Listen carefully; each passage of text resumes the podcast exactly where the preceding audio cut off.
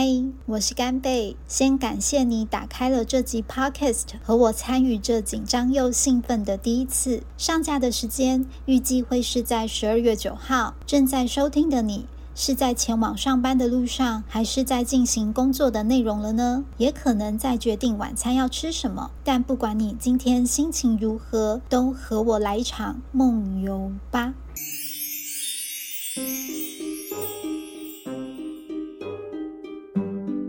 其实我从小到大就是一个很搞为又爱表演的人，而且这样的天赋呢，在我上小学之前就已经发扬出来了。我印象很深刻是有一次，那一次我外婆她刚好就是下午去市场买东西。那那个年代刚好就是在流行一种新的绑架方式，就是会有陌生人，然后他会在白天父母都不在家的时候去敲每一户，然后看看家里有没有人，就是把小朋友自己留在家里。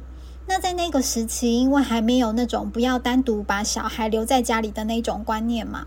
所以，我外婆就把我自己一个人留在家，然后说，如果有人按门铃的话，千万不可以开门。那已经是很多年前的事情了，可是我到现在依旧印象深刻。就是在那一个下午的时候，真的有一个中年男子就来敲我家的门。那那时候我们还住在一楼，那一楼前面有一个小小的可以摆放什么摩托车啊，或者是呃汽车的一个小车库。然后他就一直很急促的按门铃。那我当下也没有想太多，第一时间我就反应说：“你要找谁？”结果后来那个男子就发现回应他的是一个小朋友的声音，于是他就想说：“我干，这一户应该是没有人，没有大人在家。”然后他就跟我讲说：“他是我妈妈的朋友，叫我开门。”可是因为其实我妈妈在那时候已经很多年都没有跟我们家联络了，所以照道理来说，应该是没有妈妈的朋友会找到我们家来。所以那一瞬间，我的警觉性就出现了。我就想起我阿妈说，不管是谁来按门铃，都不可以开门这件事。可是我又很害怕，因为外面那个叔叔就开始一直叫我赶快开门，说有很要紧的事情要找我们家的大人。然后我就突然想说，不行，我一定要冷静下来。我那时候想说，我年纪怎么这么小，然后就有勇气干这件事情。于是我就开始就对着就是家里的房间那个方向，然后就大吼说：“阿妈，我要看五郎被锤妈妈！”然后我就明显有感觉到外面那个人听见我的声音之后，他有停顿下来，他好像开始就是在揣测说，这个家里该不会真的有大人吧？可是其实整个房子里面就只有我自己一个人，所以当然就没有人回应我。然后我还假装就是又停下来，沉默了几秒之后，我又对着就是家门口那个地方，然后就大喊说：“叔叔，我阿妈在本兽大便。”他说：“等一下。”然后我就发现，好像那个人就真的相信说我阿妈在厕所里面大便。就想，就我就一直观察那个门外的动静，但我就明显感觉到说，他就是在门口这样来回的踱步，因为。我有一个画面，就像跑马灯一样，就真的很像你现在在看那种惊悚电影，就是在那个门缝，就有他走那个脚步的那个黑影会投射在那个缝缝下面，然后就在门口来回的踱步。但过了很久，他发现我们家一一样是没有动静，于是他可能就在想说，诶，会不会是这个小孩在骗我？然后他接下来就开始非常急促的一直按电铃，一直按电铃，然后一直拍门，然后就叫我开门。然后那时候真的是觉得我就是吓到要 岔赛，于是我我。就赶快又回头对我们家房间的方向，要说：“阿妈，他进来啦！你别放放谁放个东西！我靠，那个人一直叫我开门啦！”就后那个人就又停下来了，然后他就我在猜，他那一瞬间应该也是贴着我们家的门缝，然后在听那个声音。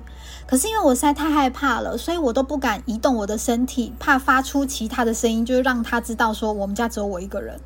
然后我不知道时间静止过了多久。然后那个人就离开了。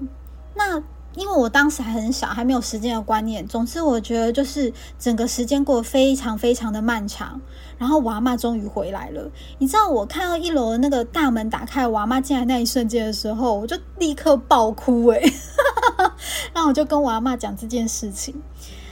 其实后来我在事后回想这件事情，可能那个时候的那一次惊悚的事情，激发了我的表演欲的那个潜力出来。但你知道，其实小时候太搞我也不是一件好事情，因为小朋友讲话通常都没有逻辑，或是很轻欢。然后小时候就是很轻欢，然后讲话没有逻辑的人，我觉得真的会一样的话重复好几遍。比如说为什么为什么为什么跟我讲跟我讲跟我讲啊啊啊这样子，然后就一直 repeat 几百遍，就真的很烦。就是像我走在路上，如果遇到这样小孩，我都会很想要翻他白眼，或者是就是催他。那。这件事情就发生在国小上了小学之后。我上了小学之后，还是一样很爱讲话，每天跟我同学讲个不停。那一开始的时候，老师就觉得说：“哇，这个小朋友很开朗，然后就不会怯场。”所以那个时候我就有被赋予一些呃什么班长啊，或者是小组长、小队长的那种任务。就你知道，小时候就觉得自己这样很冲。那种报应来了，就我这件事情，其实我没有跟我们家里任何人讲过这件事情，但他确实有在我心里留下了一个阴影。那就是后来我在国小二年级的时候，有一次我们运动大会，因为运动会它一定有个环节，就是每个班级他都会在运动场的后端，然后 stand by。那就是轮到你或轮到那个年级的时候，大家就会出去集体做一个团体的表演。那因为通常在后面 stand by 的时候，一定都是一阵混乱，就很吵，然后各班级的小朋友可能都不受控，然后这样跑来跑去，跑来跑去，会直到上场的前一刻，大家才会安静下来，然后乖乖听老师的指挥。就那时候，就是我们已经要上场的大概前一两分钟了吧，然后老师就叫我们集合。就我集合的时候，我就真的很不会鬼，我就还在那边跟我后面的同学在那边咦耶，然后就在那边鬼吼鬼叫。就我们老师那时候可能那天心情不好，我永远还记得那是一个女老师，年纪大概快三十岁吧。就她就那时候我背对着她，然后还在跟我后面的同学在那边。你就在那边嘻嘻哈哈的时候，他突然之间把我转过来，然后就说不要再讲话了，然后就打了我一巴掌。你知道呼了我一巴掌之后，我四周的小朋友全部都安静下来，然后我也安静下来，然后我就一直看着我们老师，但我有感觉到，就是那时候我们的班导师就是有感觉到自己的失控，然后他就很快就恢复冷静，然后就说赶快去排好队。就很像他刚刚打我一巴掌这件事情都没有发生过，然后我我那时候就一直觉得我的脸很烫又很热，本来是只有他打我脸的那一边很很燥热，就接下来我觉得我全身都很燥热，然后我们班上的同学都没有人敢讲话。结果我就乖乖回到我自己的位置上面去排队，然后就这样出去运动会的表演，就好像刚刚那一瞬间所有的事情都没有发生过。可是它已经深刻的烙印在我的脑海里。但老实说，你现在问我说我会不会很生气那个导师做这件事情？呃，走到现在我觉得不会，因为确实他教会我人生第一件事情就是。你勇于表达你自己，跟很会说话这件事情是很好的，但是你一定要看会时机跟场合，还有什么时间要说什么话，或者是什么时候你就应该要闭上你的嘴巴，好好的去观察一下你的四周围，这个是最重要的事情。如果你没有做好的话，有可能他会搞砸你的人生。我觉得这是他教会我的第一堂课。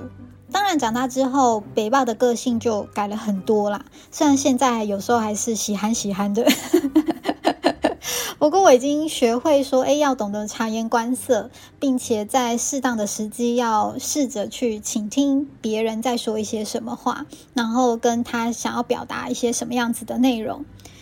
那也因为这样，所以我就想说，哎。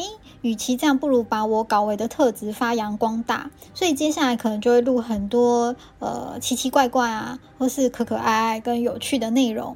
那如果今天手机你听完我讲话的内容，觉得还不错，挺有兴趣的，想要知道干贝小姐之后可能还会录一些什么样子的特辑呀，或者是邀请什么样子有趣的人来跟我进行对谈，嗯，欢迎大家可以追踪我。那我一个礼拜更新的次数目前暂定为一到两次。如果我剪辑的能力 有大幅度的进步的话，我应该会希望我更新的速度可以越来越快。那也希望大家在上班的时间，或者是你在睡前，甚至于是在通勤塞车的路上，都会因为我的声音陪伴你度过了一段可能你在打发时间，或是真的想要沉淀心情，或是睡前想要有一个声音陪伴你，然后进入一个很有趣的干贝小姐的梦游乐园吧。所以我们下一集再见喽，拜拜。